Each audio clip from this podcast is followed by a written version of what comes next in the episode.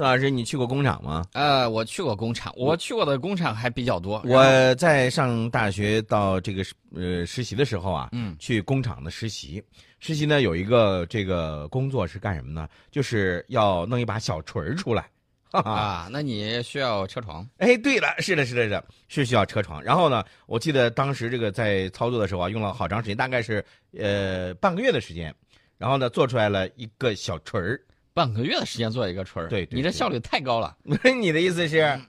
我咋听的是啊，有点那个是吧？对，我看人家做那个炼钢的啊，那个刚才我大概给大家形容一下，去看了那种大型的这种钢铁企业。呃，首先我站在几层楼高的这个，呃，这这这个叫什么？什么通道啊，还是叫什么？就两边，然后我一眼望过去，几乎看不到头，厂房，一眼看不到头。接着往下说。往底下看的时候，大概的一块钢得有，我感觉得有一个房间那么大，嗯，那么高那么厚，嗯，啊，同时它出来了好多块然后呢，然后是那种水压机，啊，这肯定万吨以上的，当当当当当当一砸，然后这边喷着水，然后进行那种这个淬火，淬完火之后，然后人家回炉继续炼，然后再出来。一个人都看不见。你说的是那是大型现代化工业企业，你知道吗？我那是什么？我是毕业实习，好吧？哎，我还去过宇通啊，对，去过宇通，我看过他那个河南的啊，对，看过他的那个客车的这个制造啊，还有其他一些这个工业企业，我都去看过啊。看了之后，我非常的震撼，大工业生产远远跟我们这个小手工作坊是不一样的啊，完全不一样。流水线这是最起码的。呃，说到这个钢的时候啊，其实我要给大家说一点其他的东西，因为这个十一月初的时候，马上就要珠海航展了，就剩没几天了。我的朋友圈里头有朋友已经开始刷屏了啊，然后宋老师就开始羡慕嫉妒恨了啊。这次我就不去了，但是照片呢，我还是可以给大家弄来的。嗯，我们在历届航展的时候会发现，这个航展呢越来越像什么呢？防务展啊。然后上面呢，除了飞机之外，还有各种带履带、各种跑的啊，带这种长身管的东西啊，我不说大家也知道都是什么。那么最近这两年，大家也会看到国际上有一些比赛啊，一发一去就发现我们这个东西打的又快又准又好。嗯，然后呢，那边的这个裁判呢总是加时啊，然后这个罚停，然后出了很多的这种招数。嗯，但是呢，完全掩盖不住我们的这个钢的好，对吧？对，这个呢，我要给大家说一下，我们的这个邻国呢。正是因为没有完全掌握一整套就那个长管嗯嗯，制造技术，使得他们的这个呃水柜上面的这个长身管在跟我国口径相同的情况之下，无论是唐压还是寿命还是设计精度，不好意思都不如我们。这个我可以明确的告诉大家，这是一个，还有一个号称自己的这个水柜特别厉害的，跟我们隔海相望的一个国家，啊，这个。古代有个成语叫“一衣带水”啊，就这么一个国家，也是因为没有完全掌握有一项技术，就是大型镜像精锻机高端管材制造装备，它没有，使得它的这个四十四倍口径的一百二十毫米的这个大粗管子，嗯，权重达到了三千两百九十五公斤，这不是这个如意金箍棒啊，大家一定要明白我说的什么，就是它那个九零式。那么我们国家五十倍口径幺二五毫米的，幺二五毫米的这种长身管，权重只有三千零二十八公斤。大家一对比你就知道了，一个是四十四倍口径一百二十毫米，一个是五十倍口径一百二十五毫米，说明什么呢？说明我们可以做的更薄，嗯，耐糖压系数更高。呃，这个样子的话，赋予这种弹丸的这种动能就更强。当然了，随之带来的穿甲深度等等一系列的这种威力就会成倍的提高。那么无独有偶，呃，除了这些东西之外，我们要提到这个刚才提到这个高端管材这种制造，对我们第三代核电系统所用的管材啊也是非常有帮助的，因为它的工作环境比较恶劣啊，对可靠性还有寿命要求非常的高，同样需要使用镜像精锻机进行锻造。那么我要给大家说的一一个好消息是什么呢？就是二零一八年的十月四号，由太原通泽重工有限公司研制的 TMH 二零，呃一千五百吨大型镜像精锻机，在江苏标新工业有限公司一次热负荷试车成功，顺利锻造出了低根合格的棒材。这就意味着长期被国外完全垄断的大型镜像精锻机技术壁垒被成功打破。我国高端管材核心制造设备呢，从此告别了被卡脖子的历史啊！大家可能会问，这个东西有什么用？刚才一开头我已经给大家说了。另外一点呢，我也要告诉大家一下，这玩意儿到底有多贵？嗯嗯，这个精锻机啊，咱们国内你知道什么售价吗？一个亿啊，人民币。呃，当然了，还有更更贵一些的啊，不会超过三个亿。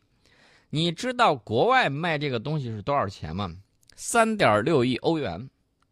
三点六亿欧元呢，你基本上约等于乘一个十啊，是我们的三十六倍贵。嗯，打破了这个东西，你它这个东西就要纷纷的降价。嗯，没有打破垄断之前，几十年的时间啊，不好意思，人家就要掐你的脖子，就卖的贵。你你爱买不买？三点六亿欧元一台机器，你你买是吧？买行啊，掏钱呢。这就是最简单的，你技术突破就会带来这个工业产品的白菜价。呃，大型镜像精锻机是高端。管材制造的核心设备之一，我们以这个水柜上的长生管为例，一般呢会先在电渣重熔炉里面炼制出高纯度钢材，制成棒料，然后穿入新棒，送入大型镜像精锻机中进行锻压，最后才是这个机加工和这个生管自紧，这是相应的这个技术。锻压的这个工序呢，目的是为了让棒料的这个晶粒细化，并且在各层中产生给定的这个预应力。如果没有这个断压工序，或者是断压工序不到位，那么后续的其他机加工，说白了，尤其是这个生管自紧工序的时候，我知道我们朋友里面有很多这个居民，他一听这个生管自紧，马上就会反映到相应的这个东西，因为如果在生管自紧工序的时候，如果切削力或者是自紧力的作用，呃，它这个长生管就很容易出问题，轻则变形超差。重则直接爆裂，你这个东西就没有用。而且如果有隐患的话，你拿去之后，大一发，然后砰一下，你这个管就变成什么了？就开花，开了跟那个喇叭花一样，就直接就报废了。对对对。呃，甚至不需要等到那一你拿拉去去实验，哪一种情况都足以使炮管彻底报废。大家可能会问，什么叫镜像锻造？指的就是棒料在锻造的这个时候啊，你看那个。它这个高炉拉出来一根这个长的这个棒料，分布在圆周方向的多个锤头，一般啊一般是四个，对棒料进行快速而且同步的锻打，而且锻打力比较大，一般是在这个，呃大概是一千吨以上的这个力，然后打上去，锻打的频率也非常高，一般情况下是每分钟二百到两千次，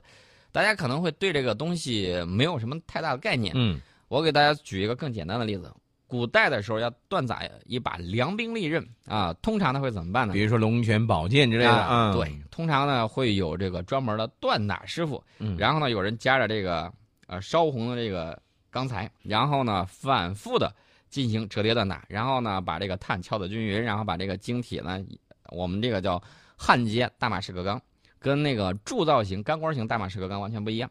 呃，但是能够达到效果呢是非常好。如果再加入嵌钢工艺的话。那么这把宝剑或者说这把神兵利刃呢，既可以破重甲，又可以锋利的可以切割这个丝树，啊，我指的是那个蚕丝。嗯，所以说呢，这个东西是非常厉害的，是古代的高科技。那么现在呢，它把这种改成机器锻打，而且这个力量非常的大。刚才我说了，那个力量是人力永远无法达到的啊！你想想，这个一千吨以上的这个力打上去。而且弹打的频率如此之高，你人举不了这么大的锤儿，然后呢也打不出这么大的力，那么只有高科技现在这个样子，才能够同时满足这个棒料的细化精力和在各层中产生给定的预应力的这种需求。嗯，大家一想，那你要满足这么大的锻打力度，锤头的运动惯量肯定很大，而且要满足高的锻打频率，需要这个锤头快速运动。与此同时呢，你还要满足四个锤头锻打的高度同步性，错点都不行。错一点的时候，你这个里头应力就不一样。它这个同步性呢，可以保证锻料锻造完成之后成品的这个精度。所以说呢，就要解决一系列的问题。大家看，说起来很简单，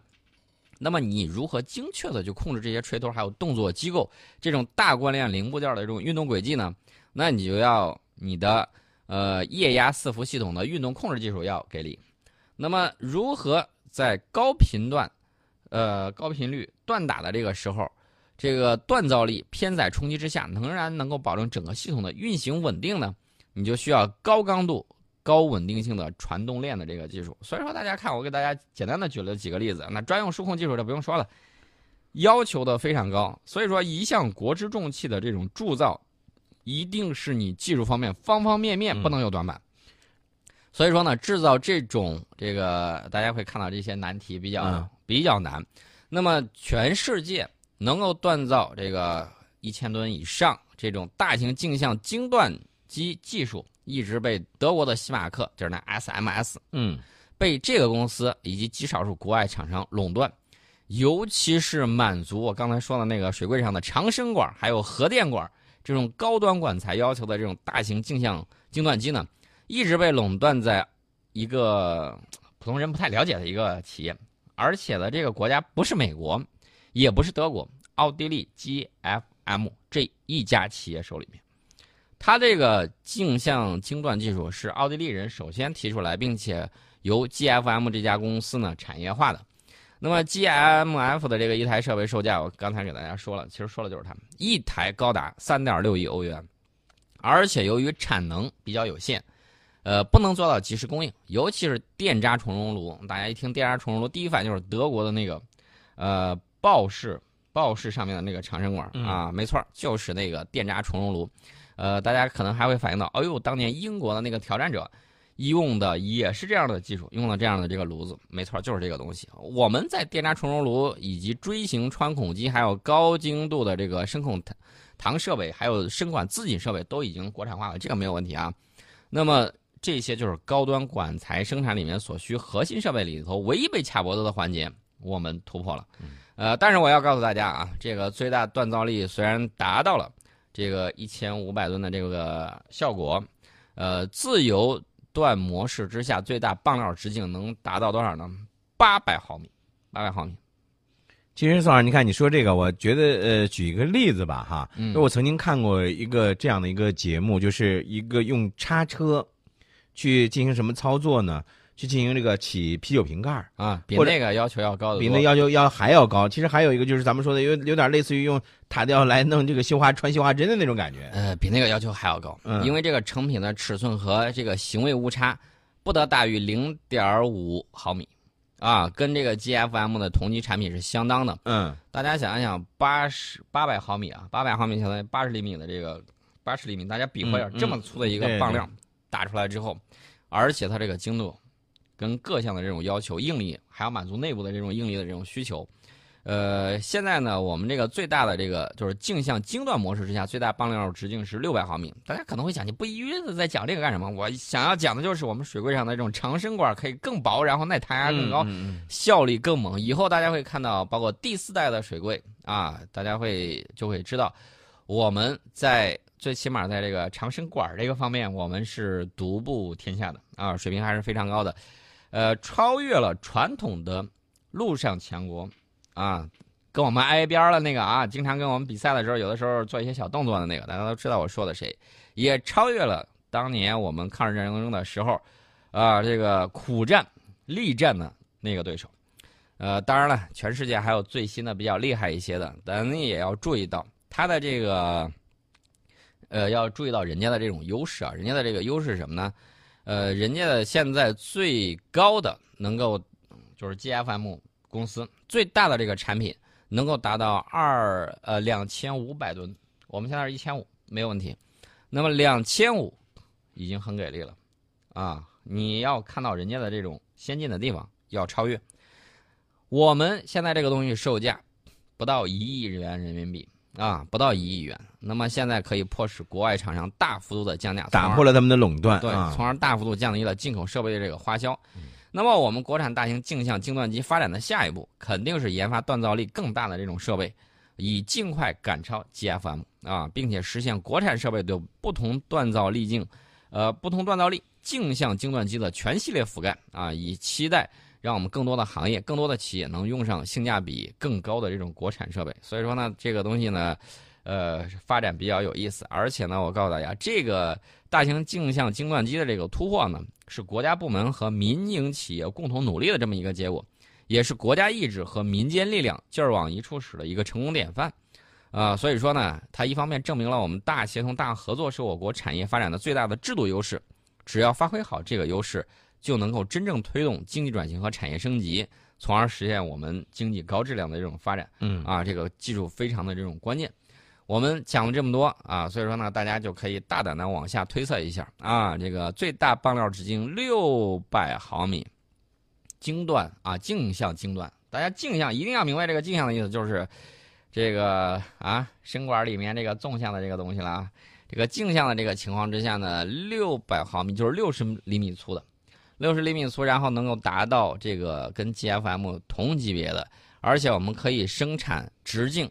八十到四百五十毫米的棒材，或者是成品外径为九十到四百五十毫米的管材，而且我们可以生产方钢啊、扁钢啊、阶梯钢啊等等等等。这些适用的材料包括了不锈钢、合金钢以及高温合金。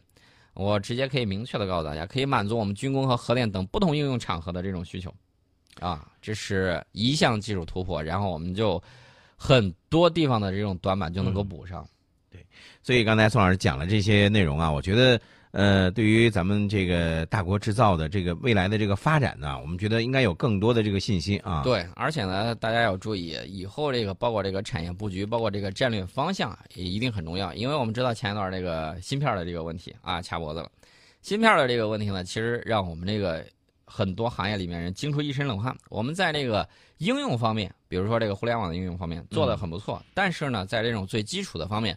有欠账啊。这个讨论过去这个方向性的这种呃偏差。现在我觉得这个一方面有它现实的意义，另外一方面呢，以后在布局的时候，呃，可能会这个更注重基础。当然呢，咱们也要注意一点啊，这个在商言商，有很多就会喊喊什么呢？喊哎呀，我这个不行，我那个不行。大家听到这个声音的时候，可能会觉得真的不行吗？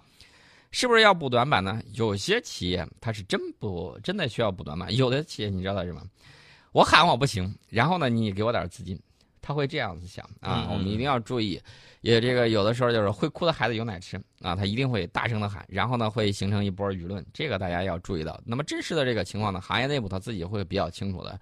呃，未来的这种发展一定是以自力更生为主，尤其是我们从这个中低端向高端制造业发展的时候，有很多技术是买不来的，只能依靠自力更生、自主突破啊。所以说呢，这个希望有志之士不断的努力，呃，以我们的这种脑力。来实现中国制造，我指的是制造的制，也是智力的智。对啊，使我们的这种大国崛起呢，有更坚实的这种物质基础和技术基础啊。风翼长无放眼量，嗯，大家一定要看到这个差距，也要看到我们自身领先的地方，不卑不亢啊！不要像网上有一些这个自媒体一说的时候，哎呀，我们这个这个基本上拳打什么脚踢什么，这种不好，要实事求是，既不夸张。也不妄自菲薄啊！只有这个样子的话，我觉得大家这种心态才是一个正常的强国大国的这种国民心态。对。